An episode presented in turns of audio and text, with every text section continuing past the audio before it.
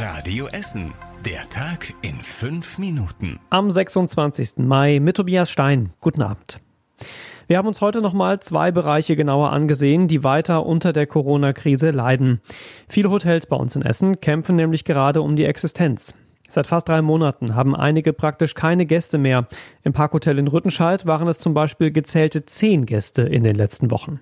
Die Chefin Martina Lotz sagt, dass sie so nicht überleben kann auf Dauer. Wir haben seit Anfang März so ziemlich alles durchlaufen, gefühlstechnisch, was überhaupt geht. Wir haben uns gefreut, dass wir mal ein bisschen Ruhe hatten, mal zusammen kochen konnten. Aber es reicht jetzt wirklich. Wir warten nur noch auf Gäste. Ähnliche Probleme hat das Hotel Nordstern im Nordviertel. Da übernachten sonst viele Bands, die im Turok spielen. Jetzt sind alle Zimmer leer. In manchen Hotels bei uns in Essen sieht es aber ein bisschen besser aus zumindest. Das Mintrops Landhotel in Burg Altendorf liegt zum Beispiel direkt am Ruhrtalradweg. Deshalb übernachten da immerhin ab und zu ein paar Fahrradfahrer. Der zweite Bereich ist ein bisschen kleiner, aber ebenfalls hart von der Corona-Krise getroffen. Bei der Weißen Flotte am Baldeneysee stehen die Schiffe seit März im Hafen. Die ganze Saison gab es bisher eine einzige Fahrt, ein Charterausflug zu einem Geburtstag noch vor der Corona-Krise. Seitdem liegen die Schiffe still und ein Neustart der Saison ist nicht in Sicht.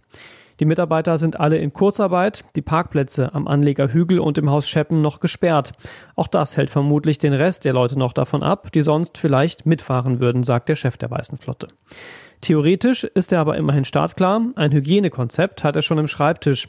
Fahrgäste müssten dann einen Mundschutz tragen und es dürften wegen der Abstandsregeln auch nur weniger Gäste mitfahren als sonst. Außerdem würde nach jeder Fahrt gereinigt und desinfiziert. Weit über Essen hinaus hat heute eine überraschende Schlagzeile zu Karstadt die Runde gemacht.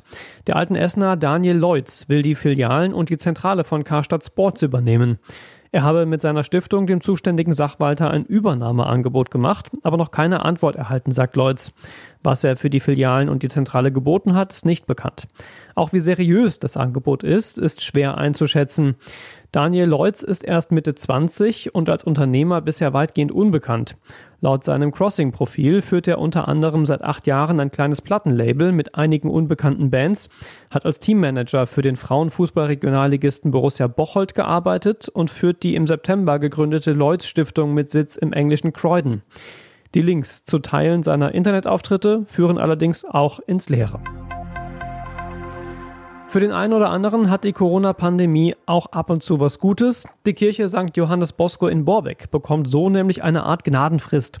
Eigentlich sollte Ende Juni die letzte Messe gelesen und die Kirche dann entweiht werden.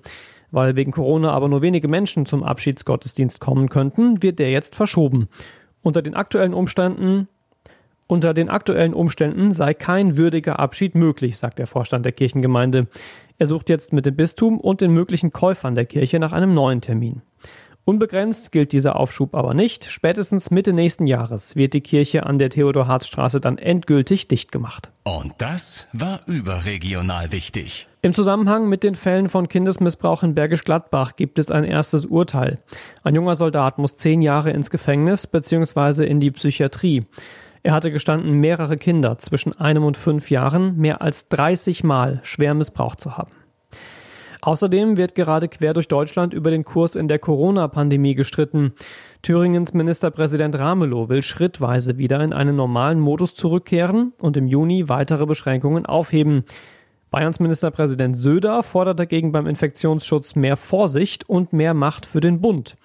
Dazu könnte es morgen nach einem Treffen der Ministerpräsidenten mit Kanzlerin Merkel mehr geben. Haben wir natürlich weiter für euch im Blick hier bei Radio Essen. Und zum Schluss der Blick aufs Wetter. Das wird morgen ähnlich wie heute mit ein paar Wolken, ab und zu Sonne und Temperaturen etwas über 20 Grad. Die nächsten Nachrichten hier bei uns aus Essen hört ihr morgen früh um 6 bei Radio Essen. Macht euch einen schönen Abend und bis morgen. Das war der Tag in 5 Minuten. Diesen und alle weiteren Radio Essen Podcasts findet ihr auf radioessen.de und überall da, wo es Podcasts gibt.